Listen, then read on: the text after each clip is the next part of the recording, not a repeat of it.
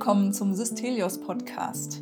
Wir, Raphael und Johanna, haben heute eine Folge für Sie vorbereitet, in der wir mit Dr. Gunther Schmidt sprechen, dem ärztlichen Direktor und einem Mitbegründer der Systelios Klinik. Ja, und der Titel dieser Folge lautet Erleben von Resignation und Selbstwirksamkeit in Zeiten von Corona.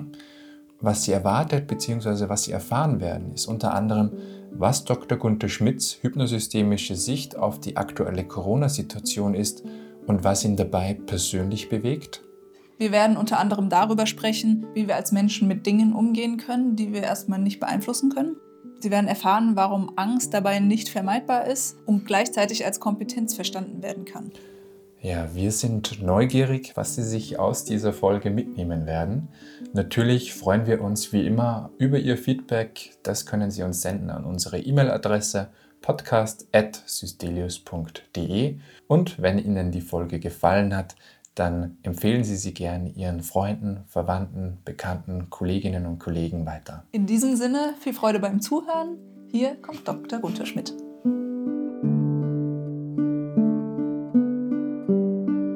Genau, da würden wir auch gleich mit der ersten Frage schon loslegen. Und zwar würde uns interessieren, was ist denn deine, ich sag mal, hypnosystemische Sicht auf die aktuelle Situation der Corona-Pandemie?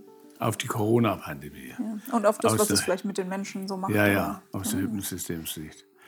Naja, da müssen wir vielleicht zwei, drei Sätze als Vorausüberlegung machen, was man aus einer hypnosystemischen Sicht überhaupt so für ein Verständnis hat dafür, wie menschliches Erleben sich entwickelt und wie dann Leute da halt dementsprechend reagieren.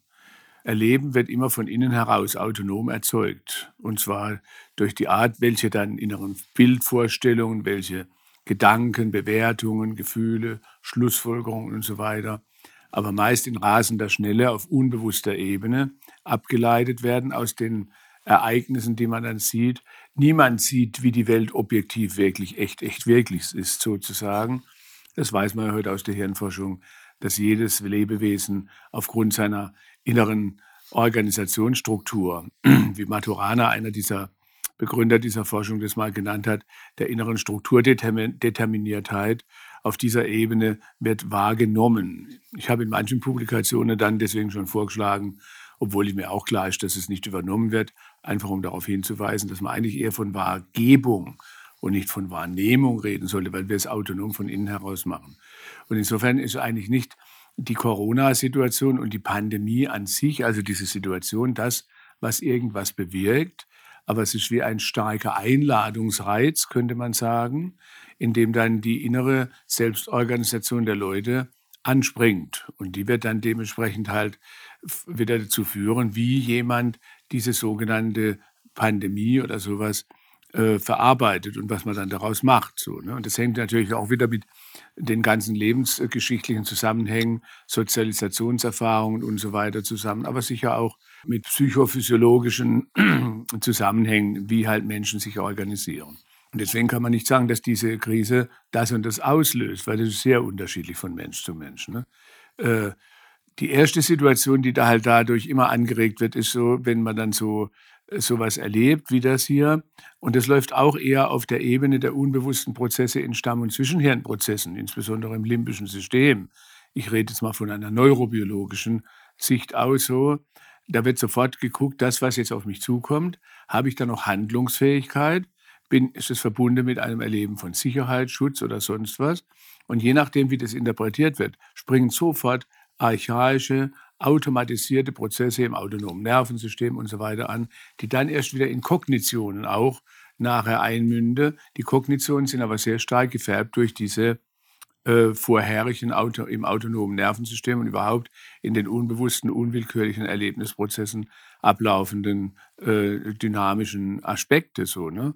Deswegen, was man dann nachher bewusst willentlich sagt, aha, die Frau Merkel macht das und das und das bedeutet das und das, das ist gar nicht nur von diesen kognitiven, inhaltlichen Informationen her ableitbar, weil da gibt es ja ein Spektrum einer riesigen Flut widersprüchlichster Informationen, die ja immer in solchen Situationen laufen, Erleben wird aber immer selektiv gemacht. Da tut man immer irgendwas auswählen. Das muss noch nicht mal bewusst sein, aber es wird trotzdem extrem wirksam ausgewählt. Wenn jetzt jemand gerade sowieso aus einer Situation heraus, wo er sich ängstlich, wo er sich vielleicht nicht sehr autonom, selbstwirksam erlebt, wo er sich vielleicht schon öfter in seinem Leben fremdbestimmt erlebt hat, entwertet, missachtet oder sowas.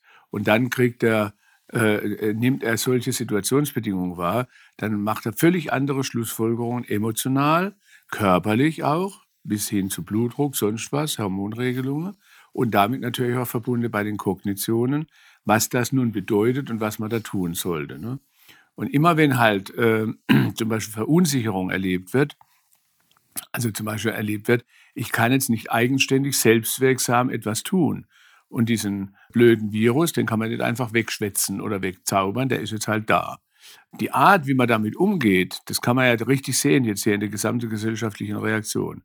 Die geht entweder von sehr ernst nehmen und dann mit sehr äh, kühlem Kopf sozusagen aus einer Metaebene heraus strukturiert reflektieren, was könnte ich tun, was brauche ich nicht und so weiter, bis hin zu vollkommen verängstigten, wütenden oder sonstige Reaktionen und bis hin zu Verschwörungstheorien, so in der Form. Also kann man eigentlich nicht sagen, es ist so oder so.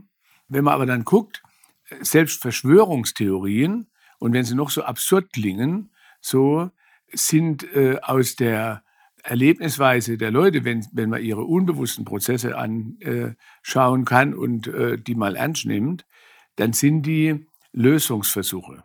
Lösungsversuche, die einem bestimmten Ziel dienen, nämlich dem Erleben von Sicherheit, Schutz, aber vor allen Dingen auch Handlungsfähigkeit.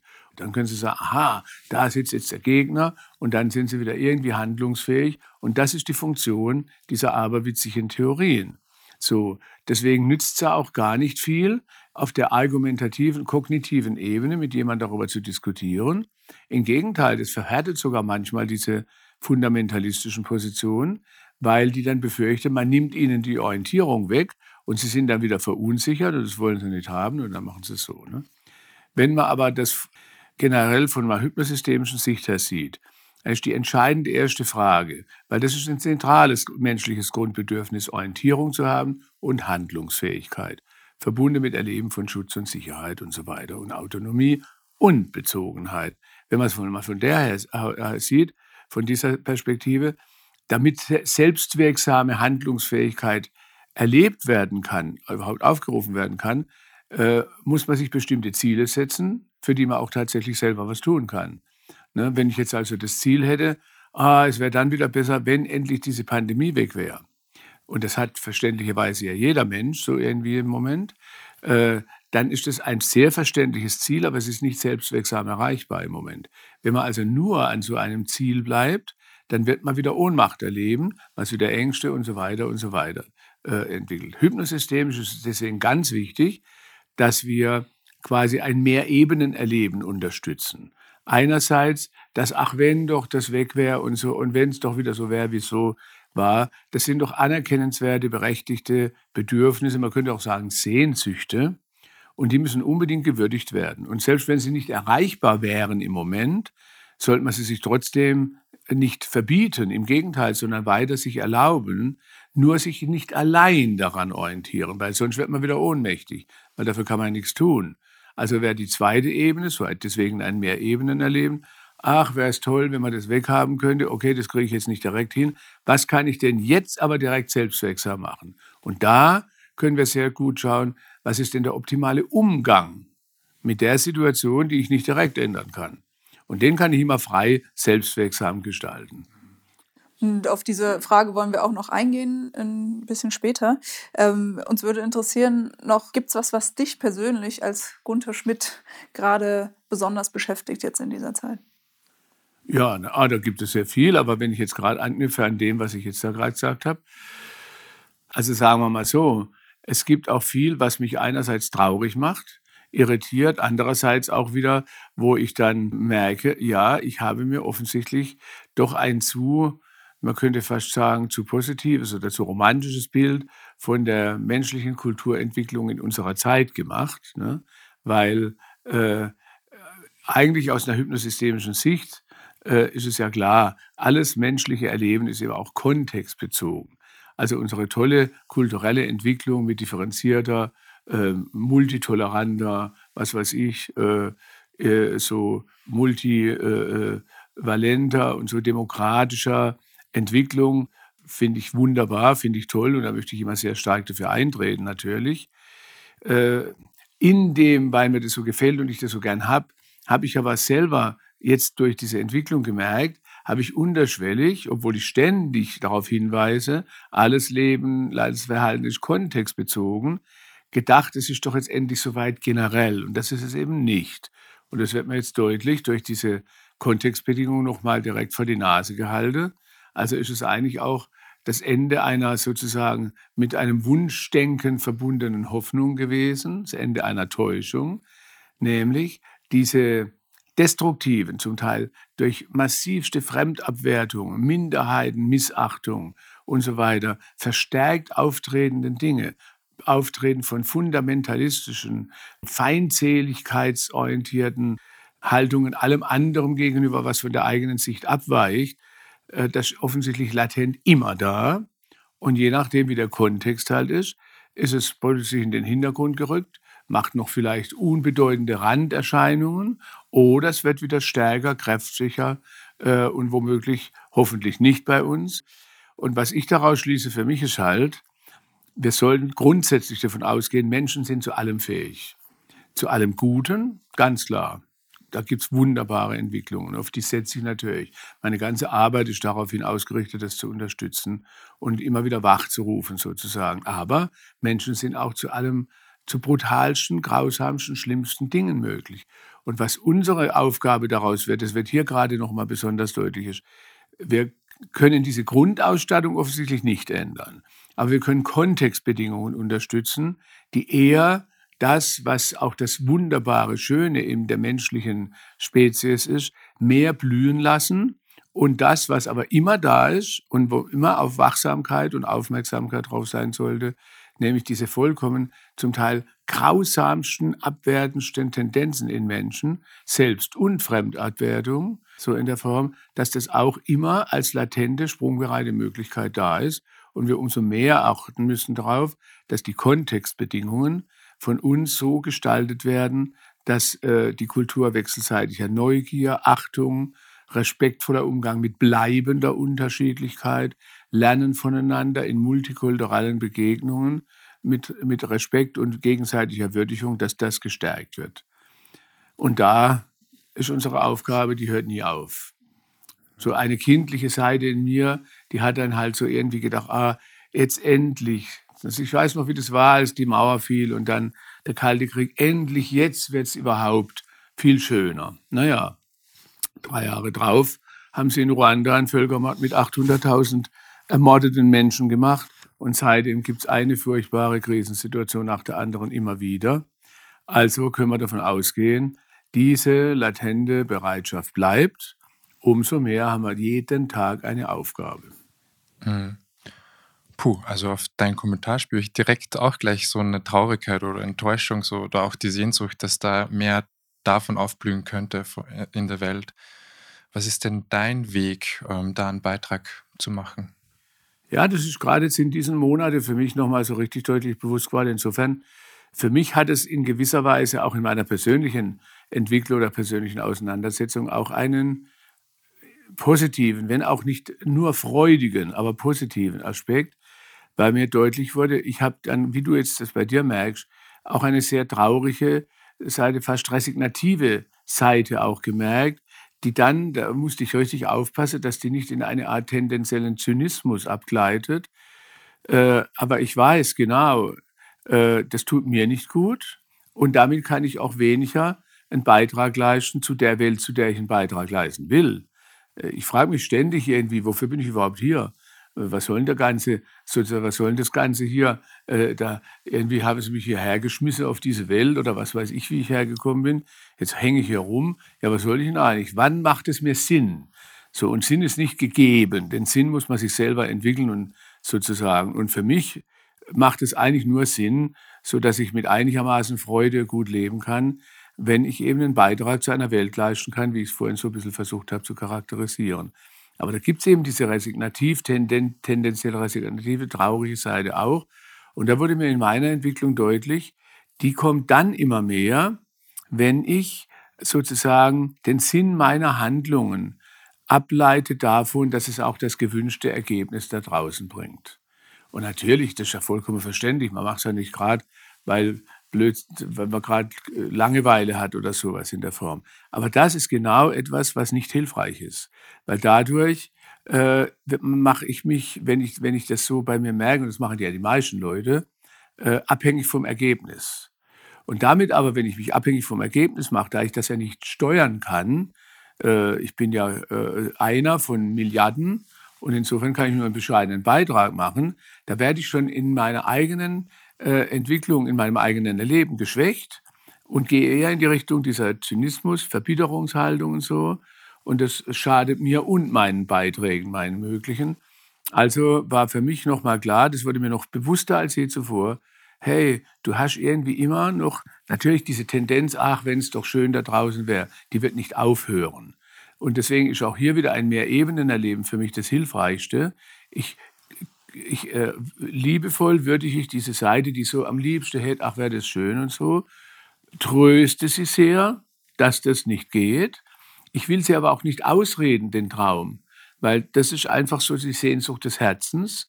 Und mich dann aber darauf zu konzentrieren und zu besinnen, hey, und was kannst du jetzt machen? Angefangen bei dir selber zu Hause, schon morgens, wie du dir begegnest, wenn du aufstehst, wie du mit dir selber umgehst, wie du mit deinen Nächsten, in deiner Familie, deinen Liebsten umgehst, wie du mit anderen Menschen umgehst. Du hast jeden Tag tausende kleine Chancen, entweder zu einer zynischen Welt oder zu einer Welt, die aber gar nichts draußen allgemein garantiert, aber in deinem kleinen Kosmos einen kleinen Beitrag zu machen. Think global, act local sozusagen. Und äh, mich da dann immer mehr auf das zu besinnen. Und angefangen, wie ich da, auf welche Bilder ich mich orientiere, auf welche Sachen ich selektiv meine Aufmerksamkeit ausrichte, sodass ich auch wieder ein sinnhaftes, erfüllendes, freudiges Empfinden haben kann. Das ist für mich ein ganz wichtiger Beitrag da geworden. Nein, es ist eigentlich trivial, es ist ja immer so. Ne? Selbst bei Bundesligamannschaften, wenn da einer gefragt hat, ja, wie sehen Sie das, wie schätzen Sie den Gegner ein oder sowas, sagen die immer, ja, das ist alles zweitrangig, wir müssen auf uns gucken, wir müssen auf uns, das ist das Einzige. Und da haben die recht. Das ist das Einzige, was ich selbstwirksam gestalten kann. Und viel stärker noch, bewusst als früher, hat mich das jetzt wieder dahin gebracht, dann ganz konzentriert dieses, was kannst du denn tun? E nicht egal, aber was immer außen passiert, das kannst du nicht direkt beeinflussen, aber indirekt trägst du einen kleinen Klimabeitrag dazu bei, je nachdem, wie du es machst. Und darauf konzentriere ich mich meistens. Und dann gibt es Ehrenrunden in ach, ist alles scheiße und so weiter. Am liebsten würde ich aussteigen, irgendwie auf eine Insel, abtauche, mit nichts mehr was zu tun habe. Selbstverständlich, auch das gönne ich mir. Ich habe gehört, die Kanarischen Inseln sind schön, aber es löst eben nichts. Genau. Genau, die sind schön und gleichzeitig brandet jetzt dort die ja. Migrationswelle aus Afrika an, ja. für die wir teilweise natürlich hier auch mitverantwortlich sind. Also es, wo du hingehst, es geht mit dir mit. Und da wird mir, also wir sind schon so ein bisschen da drinnen jetzt, also da würde mich jetzt noch weiter interessieren in den Medien, also wenn man so in die Zeitungen zurzeit reinsieht, dann äh, liest man da von einem Sturz in die Krise oder ein Kriegszustand, der jetzt gerade herrscht oder eine Welle, die über uns kommt, also die zweite Welle. Ähm, also ganz äh, gewaltvolle Sprache eigentlich, ja. die da lesbar ist. Wie schaffst du das für dich, ähm, einerseits dich vor dieser Panik, die ja nicht dazu beiträgt, dass ich jetzt handlungsfähig bin, zu schützen und andererseits auch die Konsequenzen ähm, ernst zu nehmen, die halt ähm, gerade im Raum stehen. Ja, klar, natürlich. Also da leidet mich, aber das gilt für die gesamte hypnosystemische Arbeit, wie ich sie vertrete, weil da ist es mir wichtig, in der gesamten hypnosystemischen Arbeit, das ist ja ein sehr stark kompetenz-, ressourcen-, lösungsorientiert ausgerichteter Ansatz. Das wird aber oft so verstanden, missverstanden, als ob da immer dann der Fokus nur auf das, was ist denn gut, was ist hilfreich, wann war es mal besser, wann ist es so, wie Sie es gern hätten, dass man da die Aufmerksamkeit ausrichtet. Das ist aus meiner Sicht viel zu einseitig. Für mich ist, das kann man, da braucht man gar nicht Hypnosystemik machen, das kann ich schon an einem schönen kleinen Zitat von Erich Kästner, ich weiß nicht mehr, wo er das gesagt hat, aber es gefällt mir gut, dass diese Balance wird dadurch deutlicher ins Blickfeld gerückt. Wer das Schöne nicht sieht, wird böse. Wer das Schlechte nicht sieht, wird dumm. Beides finde ich nicht so günstig. Also müssen wir immer abbalanciert schauen, so in der Art. Ne? Und äh, wenn ich jetzt wieder auf deine Frage direkt zurückgehe, dann ist ganz klar, das ist gerade eine wichtige Basisarbeitsprämisse der hypnosystemischen Arbeit. Unwillkürliches Erleben, das macht ja den allergrößten Teil des Erlebens von Menschen aus.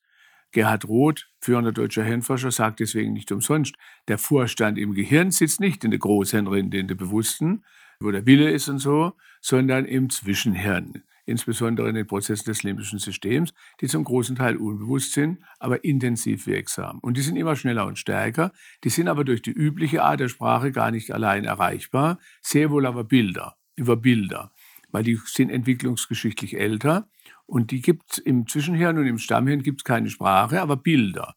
Und alles, was wir so sagen, wie Welle, oder was weiß ich oder so, wird sofort in ein Bild umgesetzt, was wieder unwillkürlich bis in die Zellen, bis in die Hormonausschüttungen, in, in alles Mögliche Wirkung hat. Die Bilder setzen sich eins zu eins, da gibt es keine Trennung zwischen Körper und Psyche, das ist eins sozusagen. Wenn ich jetzt ein Bild habe, wie eine Riesenwelle kommt über mich, dann ist das eigentlich ein Bild, was sofort Ohnmachtserleben induziert. Und ähnliche Bilder halt, die man da so immer hat. Und in der Priming-Forschung, in der Forschung über Bahnung unwillkürlichen Erlebens, da gibt es tausende von Belege dafür, dass das sofort unwillkürliches Erleben dann bewirkt. Und in dem Fall natürlich Ohnmachtserleben, angstinduzierendes Erleben, was dann alle diese Dinge, über die wir vorher so gesprochen haben, die problematischen Ausformungen wieder stärkt. Man kann sich nicht schützen davor, indem es das nicht gibt. Das kommt halt. Wir sind täglich. Und wenn man noch die Social-Media-Blasen nimmt dazu, dann noch mehr da.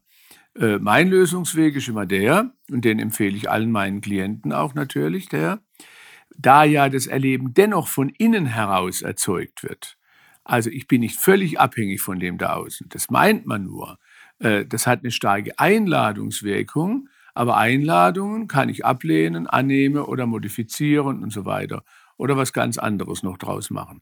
Und deswegen ist es jetzt wichtig, dass wir äh, uns eine bestimmte Erlebnishaltung von innen heraus aufbauen. Und das kann man durch gezielte Maßnahmen der Aufmerksamkeitsfokussierung täglich immer wieder neu machen. Und sollte man auch immer wieder neu machen, weil es immer wieder einem wegrutschen kann. Und da gibt es bei jedem Menschen, das muss man gar nicht extra lernen, man muss es nur wieder hochholen, reaktivieren. Da gibt es bestimmte Haltungen, ich nenne das so in einer Konzeption, die ich da entwickelt habe, den Aufbau einer Steuerposition mit Schutzsicherheit und Handlungsfähigkeit und Überblick. Menschliches Erleben ist immer Ergebnis eines Netzwerks. Das sind Elemente des Erlebens vernetzt miteinander. Mit jedem Erleben ist zum Beispiel eine Körperhaltung, Atmung, Mimik, Gestik vernetzt, die nur zu diesem Erleben gehört.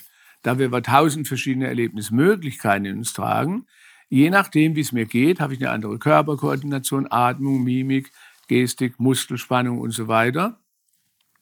Wenn ich das weiß, geht es in beide Richtungen aber.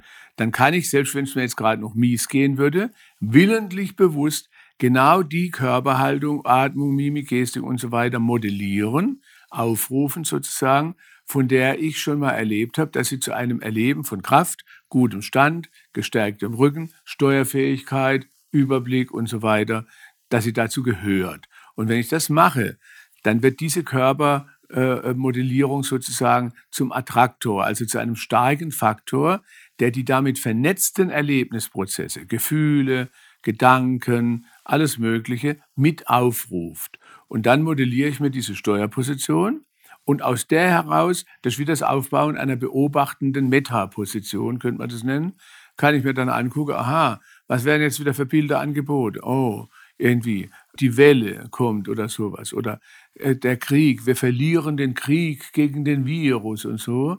Aber dann kann ich das aus einer etwas distanzierteren Beobachterhaltung, wie wenn ich von oben da drauf gucke, gucken und kann damit wieder meine Wahlmöglichkeit bewahren, die, wenn ich gerade so, oh Gott, ist das eine Welle? Damit verbunden ist immer, dass man blitzschnell sozusagen das nah an sich rankommen lässt. Also ob man wie in einem großen Kino mit Dolby 16 Kanal Stereo hineinhüpft in den Film gefühlt und dann meint man, das wäre die einzige dominante Wirklichkeit und verliert Wahlmöglichkeiten.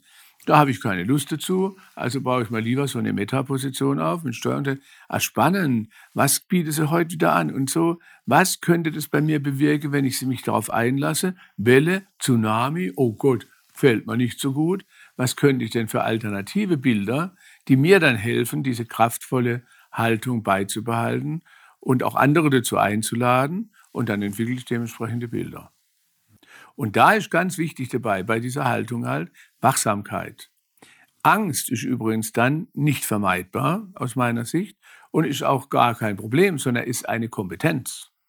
Äh, Angst ist eine der ersten evolutionären Kompetenzen, die Lebewesen entwickelt haben. Und zwar dient sie ganz gezielt dem Schutz des Lebens. Also wäre es immer gut, man hat so eine, man könnte es aber sinnbildlich beschreiben wie, ich bin gar nicht allein unterwegs. Ich habe immer einen Bodyguard dabei und mein Bodyguard ist meine Angst, die kreist immer um mich rum wie so ein Sicherheitsdienst und checkt, oh, habe ich noch was übersehen? Soll ich nicht noch wacher sein? Das muss mich überhaupt nicht lähmen. Wenn ich natürlich denke, ich bin ganz Angst sozusagen, dann bin ich gelähmt und bin überflutet von Angst und das führt dann eigentlich nur dazu, dass ich nicht gut handeln kann. Wenn ich aber sagen kann, auch hier wieder ein mehr Ebenen erleben, ah, eine Seite von mir reagiert mit Angst und die ist sowas von kompetent und angemessen, bin ich aber nicht als ganzer Mensch. Ich habe noch meine Steuerposition dabei und dann ist das ein toller Mitarbeiter von mir und dann sind wir ein gutes Team. So ungefähr. Ich würde da gerne nochmal nachhaken, ähm, weil du vorhin das Wort äh, Modellieren verwendet hast, dass du dir diese Steuerungsposition sozusagen über den Körper wie modellierst. Ähm, jetzt haben wir ja Hörerinnen und Hörer hier auch beim Podcast dabei, die mit Hypnosystemik vielleicht noch nicht so viel zu tun hatten.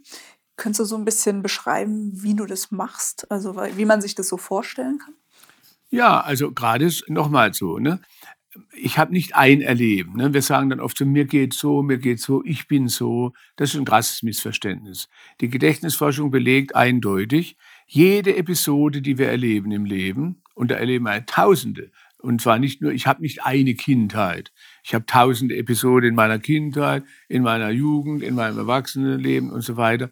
Und die sind alle, wenn sie ein bisschen emotional mal mit Emotionalität verbunden waren, und die meisten sind es ja, sind die als sprungbereite Erlebnismöglichkeit in mir gespeichert.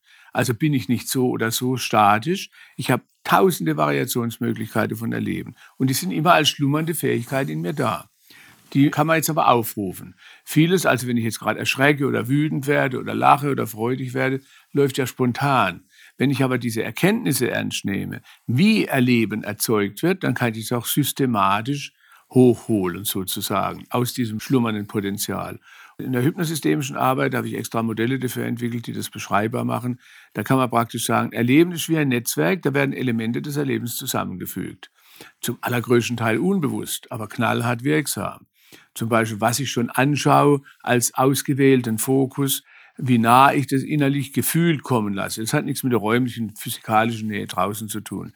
Wie groß es in mir wird, sozusagen gefühlt und wie ich es dann beschreibe, benenne, bewerte, was ich dann innerlich mir sage an Dialogen, wie ich mich dabei bewerte und so weiter. Das sind alles solche Elemente und ebenso Körperkoordination und so weiter, was ich vorhin so gesagt habe. Wenn ich jetzt was verändern will, dann muss ich nicht alles ändern. Ich muss noch nicht mal alles verstehen. Ich muss nur Unterschiede aufrufen, die das gerade dominierende Erleben durch irgendeinen kleinen Unterschied, den ich mache, verändere. Weil da gibt es wieder so ein Gesetz in der Hirnforschung, das Hebsche Gesetz, das sagt, dann Zellen, die miteinander feuern, die vernetzen sich. Und wenn sie mal vernetzt sind, feuern sie wieder miteinander. Wenn ich also zum Beispiel eine bestimmte Körperhaltung habe, verbunden mit einem sehr kraftvollen, schönen Erleben, nur als Beispiel, ne? dann ist das nicht die Ursache. Da gibt es keine Ursache, da gibt es nur Wechselwirkungen. Aber diese spezielle Körperhaltung oder Gestik oder Mimik oder Atmung ist dann eben mit diesem schönen Erleben verbunden. Wenn ich jetzt Angst habe oder eine Wut, habe ich eine andere Körperhaltung, Atmung, Mimik, Gestik. Auch wenn ich das nicht bewusst merke, ist das immer gegeben. Wenn ich jetzt aber weiß, aha, ich kann das aufrufen, indem ich sogar nicht alles aufrufe gleich, sondern nur einige wenige Elemente, manchmal nur ein Element aus so einem Netzwerk, dann kann ich das systematisch nutzen. Nun, jeder Mensch, behaupte ich mal schon, und sei es nur ganz kurz, hat mal irgendwann erlebt, ein Erleben, wo es ihm gerade mal gut ging.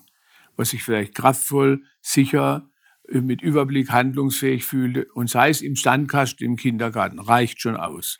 Oder später im Erwachsenenleben. Weil das sind Grundkompetenzen, die bleiben dann erhalten.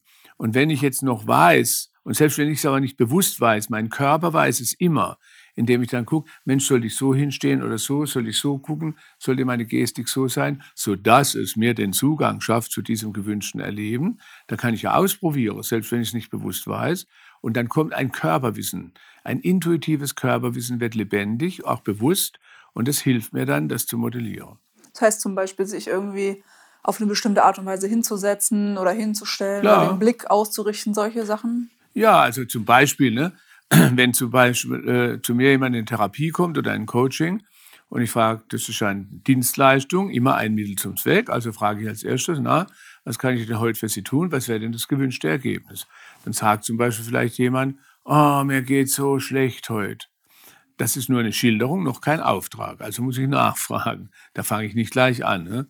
Und sage, oh, wenn es Ihnen so schlecht geht, ich vermute, das ist halt sehr unerfreulich, soll denn das so bleiben oder hätten Sie gern was anderes? Da sagen die Leute natürlich, natürlich habe ich was anderes gern. Ich möchte, dass es mir gut geht, aber mir geht es halt nicht so schlecht. Dann sage ich den Leuten gleich so, Schauen Sie, da habe ich aus den Ergebnissen der Hirnforschung so ein paar Sprüche erfunden oder entwickelt. Und einer ist da besonders einleuchtend für mich, nämlich, wie man geht, so geht es einem. Und wie es einem geht, so geht man. Weil wenn es einem schlecht geht, selbst wenn man es gar nicht bewusst merkt, man muss anders gehen, andere Kopfhaltung, andere Atmung, Muskelspannung, was weiß ich, Mimik, Gestik, Körperhaltung haben, als wenn es einem gut geht. Und die ist eben spezifisch mit dem Schlechtgehen oder Gutgehen oder sonst was verbunden. Dann sage ich den Leuten sogar, wissen Sie, wenn Sie jetzt wollen, dass es Ihnen gut geht, weil was heißt es, ein Es geht mir gut? Wer ist denn das Es, was da geht? Das sind unsere unwillkürlichen Prozesse und die können wir aber aufrufen. Wenn Sie wollen, dass es Ihnen gut geht, dann sollten wir jetzt gleich aufstehen und zehn Minuten, das wäre quasi ein so tun als ob, rumlaufen miteinander, als ob es Ihnen gut ginge. Dann sagen die Leute zu Recht natürlich, ach, das ist doch geheuchelt, mir geht es aber schlecht. Dann sage ich, ja, ja, noch. Aber das wissen wir aus der ganzen Bahnungsforschung in der Hirnforschung. Wenn Sie zehn Minuten, aber so lange brauchen Sie gar nicht, rumlaufen würden, mit dieser Körperkoordination, die vernetzt ist mit dem Gutgeherleben bisher, dann ruft das allmählich, unwillkürlich das gesamte Erlebnismuster des Gutgehens auf. Und damit wird es lebendig gemacht. So. Wichtig wäre nur dann, dass man nicht nachher sagt, Gott sei Dank ist jetzt das blöde Erleben weg, sondern sich aus dieser neuen Haltung liebevoll, achtungsvoll dem zuwendet, was gerade als Schlechtgehen bezeichnet wurde. Warum? Weil das ist Ausdruck auch von Kompetenz, auch wenn es nicht erfreulich ist, nämlich von dem intuitiven Wissen, mir fehlt gerade was. Also bedürfnisorientierter dran zu gehen und dann diese Symptome, das ist nicht abzuwerten, sondern, aha, das ist zwar sehr unangenehm, aber es ist eigentlich eine wertvolle Feedback- äh, äh, Warnblinkanlage, könnte man das nennen, aus meinem unbewussten Wissen, ah, das und das fehlt mir, ich bräuchte es. Und dann kann ich gucken, aber das kann ich besser aus so einer Haltung, aus dieser äh, kraftvollen Haltung. Was hat mir denn vorher gefehlt und wie könnte ich jetzt liebevoll mehr dafür sorgen, dass das öfter erfüllt wird? Das kann ich nur, wenn ich handlungsfähig bin. Also muss ich nicht nur Gedanken haben, ich muss die erlebte Handlungsfähigkeit zugänglich machen. Und das kann ich zum Beispiel für solche Sachen. Das ist jetzt ja nur eine Variante, eine Methode, aber das ist die schnellste, weil das kann ich immer willentlich machen. Da kann man es noch so blöd gehen. Meine Körperhaltung kann ich immer ändern dabei und so weiter. Aber das ist eine Maßnahme aus einem Riesenspektrum von hypnosystemischen Möglichkeiten, wie man ungewünschtes Erleben schnell und nachhaltig wirksam verändern kann. Weil die Potenziale für Hilfreiche sind alle schon da, auch wenn man sie nicht merkt, bewusst. Und also jetzt sind ja die Menschen aktuell, also manche sind mit anderen Konsequenzen betroffen als andere. Nehmen wir jetzt zum Beispiel Menschen, die gerade in der Kunstszene arbeiten oder Kongresse oder ähm, ja auch Seminarbetriebe oder Restaurantbesitzerinnen, Besitzer. Oder vielleicht auch einfach Eltern, die so drum bangen, so wie lange geht jetzt die Schule noch so? Muss ich dann mein Kind irgendwie wieder mhm. versorgen? Was würdest du diesen Menschen mitgeben wollen aus hypnosystemischer Sicht oder vielleicht auch an Werkzeugen an die Hand geben wollen? Also bisher haben wir ja vor allen Dingen jetzt, oder mein Beitrag jedenfalls, da habe ich mich mehr auch auf die, auf die individuellen Gestaltungsmöglichkeiten, die man von innen heraus hat. Und die sind ja auch sehr wichtig. Da liegt unsere autonome Gestaltungsmöglichkeit. Nur gleichzeitig der, den, den, der Ansatz heißt ja nicht umsonst hypnosystemisch. Da lege ich jetzt mal die Betonung auf systemisch. Äh, Individuen sind nicht nur aus sich heraus so oder so. Wir leben alle, wir sind beziehungsorientierte Wesen. Das heißt, gerade unter solchen Umständen ist es immer gut, wenn man das nicht nur allein mit sich selber macht, sondern wenn man sich dann Netzwerke äh, schafft oder Netzwerke aktiviert wieder oder nutzt, Unterstützungsnetzwerke, Menschen mit ähnlicher Betroffenheit oder auch andere, um dann es auch zu teilen, gemeinsam zu teilen, äh, sich gegenseitig auszutauschen darüber, wie geht's einem. Und da gibt es keine Schwäche, da gibt es nur anerkennenswertes Erleben. Ob das dann äh, jemand ist verzweifelt oder sonst was, ratlos, konfus oder so, das ist alles vollkommen anerkennenswerte, angemessene Reaktion in so einer schwierigen, unübersichtlichen Zeit. Da kann es aber ungeheuer hilfreich sein, wenn man dann eine Art Begegnungsmöglichkeit hat mit anderen Menschen, die das auch in dieser würdigenden Weise sehen, wo man gemeinsam dann überlegen kann, Mensch, was kann man denn da tun, um sich wechselseitig zu unterstützen und auch, um kraftvoll genug Interessengemeinschaften zu bilden, um womöglich bestimmte Regelungen, äh, die jetzt einem selber massiv betreffen, die man aber nicht als adäquat ansieht, auch vielleicht nochmal modifizieren oder verändern zu können. Ne? Weil wenn man jetzt mal guckt, äh, wie jetzt auch jetzt gerade, jetzt war ja wieder Entscheidung so, die Bundesregierung und die Länder, äh, äh, Ministerpräsidenten sitzen da zusammen. Diese Politiker, denen wird dann ständig irgendwelche Böswilligkeit unterstellt. Das halte ich ehrlich gesagt für kindisch. Ich bin sehr kritisch und, und äh, finde, wie ich es vorhin sagte, äh, sollten wir immer wachsam sein, dass keine Machtmissbräuche oder so passieren. Aber ich erlebe im Moment, gerade in Deutschland zum Beispiel, äh, die Verantwortlichen in der Regierungsstelle als sehr redlich, muss ich mal sagen. Das ist meine persönliche Position. Ich finde, die Leute, die haben einen sauschwierigen Job und im Grunde genommen, ja, das bleibt die, die, ein Job, den man bei nicht auflösbarer, bleibender Ungewissheit zu machen hat, mit tausend unterschiedlichen widersprüchlichen Interessen, die da auf einem einprallen wo man trotzdem noch handlungsfähig sein soll, um ungefähr das Bestmögliche daraus zu machen. Da kannst du in dieser Rolle machen, was du willst. Du kannst darauf verlassen, im nächsten Moment wirst du sofort abwertende oder sonst wie kritische Gegenargumente finden, die ja auch von den jeweiligen Interessengruppen verständlich sind. Ne? Und da sind die ja nicht omnipotent. Die haben einen, eigentlich eine Mission Impossible, einen unmöglichen Job weil jeder erwartet von denen, dass es optimal, also nicht nur optimal, maximal, perfekt richtig machen. Und zwar so, wie man selber meint, dass es richtig wäre. Ne? Und das ist ja völlig unmöglich. Du kannst machen, was du willst. Irgendjemand sieht es immer wieder anders. Und dann äh, kommt ein Gebrassel von unheimlich viel Abwertung und alles Mögliche zustande in der Form. Und unter diesen Umständen aber muss man auch sagen, die können es ja noch so gut machen wollen die haben bestimmte Einschätzungen, die sind halt auch nicht immer die hundertprozentig besten. Also ist es wichtig, dass man da im Diskurs bleibt, dass man Rückmeldung gibt, dass man das aber auf eine Art macht, die auch dann beachtet werden kann. Und das geht leichter, wenn man sich nicht abwertend kommunikativ verhält, sondern aber tatkräftig deutlich macht, wofür man jetzt einsteht, was man da braucht. Und da braucht man auch Netzwerke, da braucht man Unterstützungsnetzwerke und Gruppen so. Deswegen würde ich allen Leuten da empfehlen, immer erstmal in der Form gut für sich zu sorgen, wie ich es vorhin so ein bisschen angedeutet habe.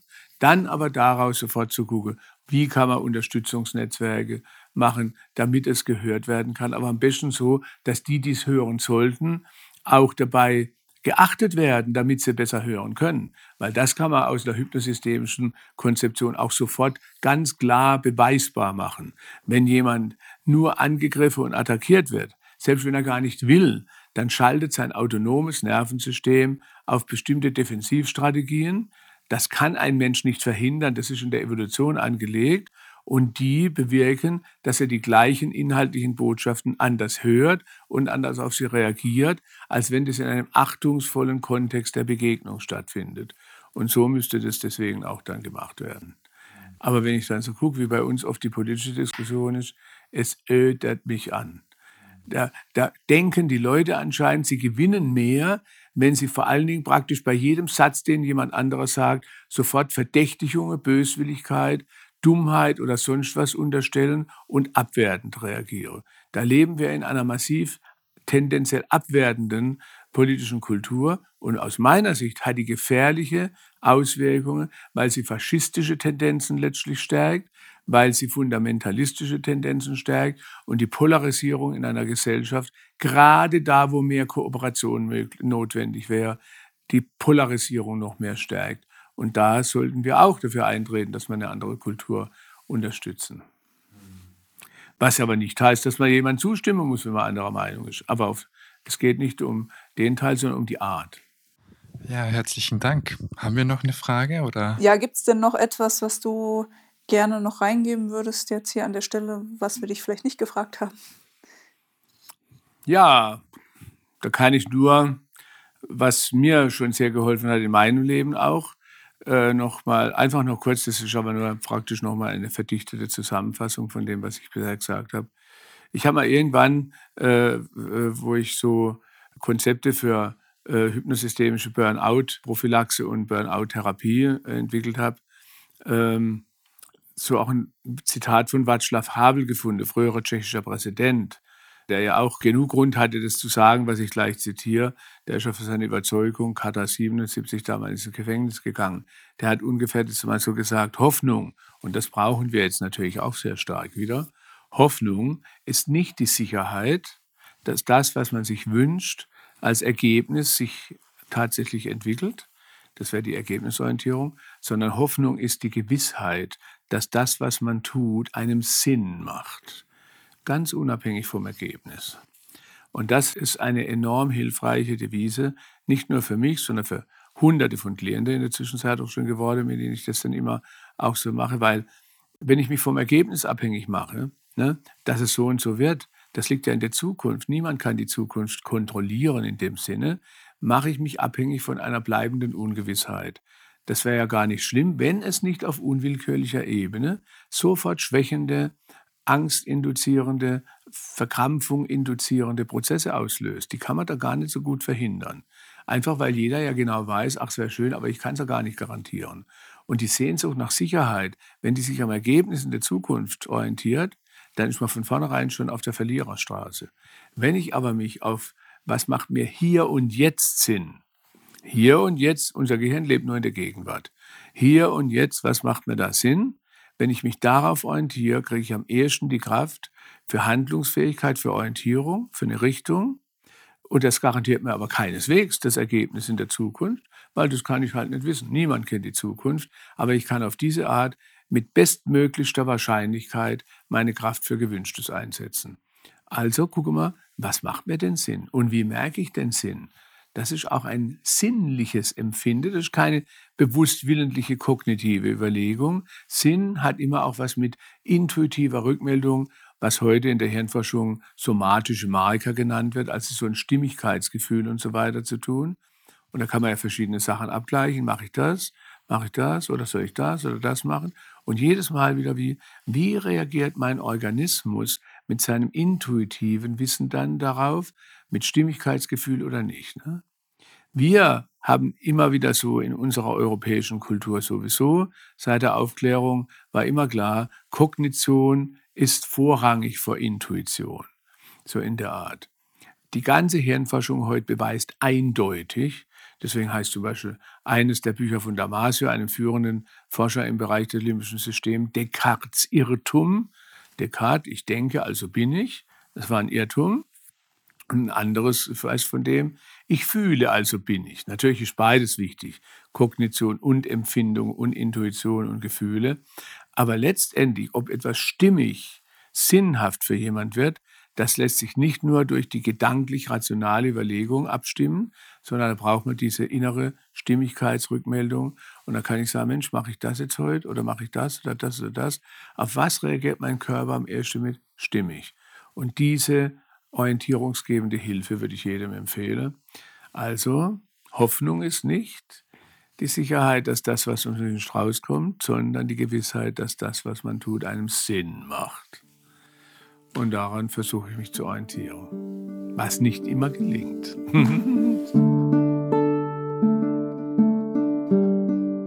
Wir sind am Ende dieser Podcast-Folge angelangt. Herzlichen Dank für Ihre Aufmerksamkeit.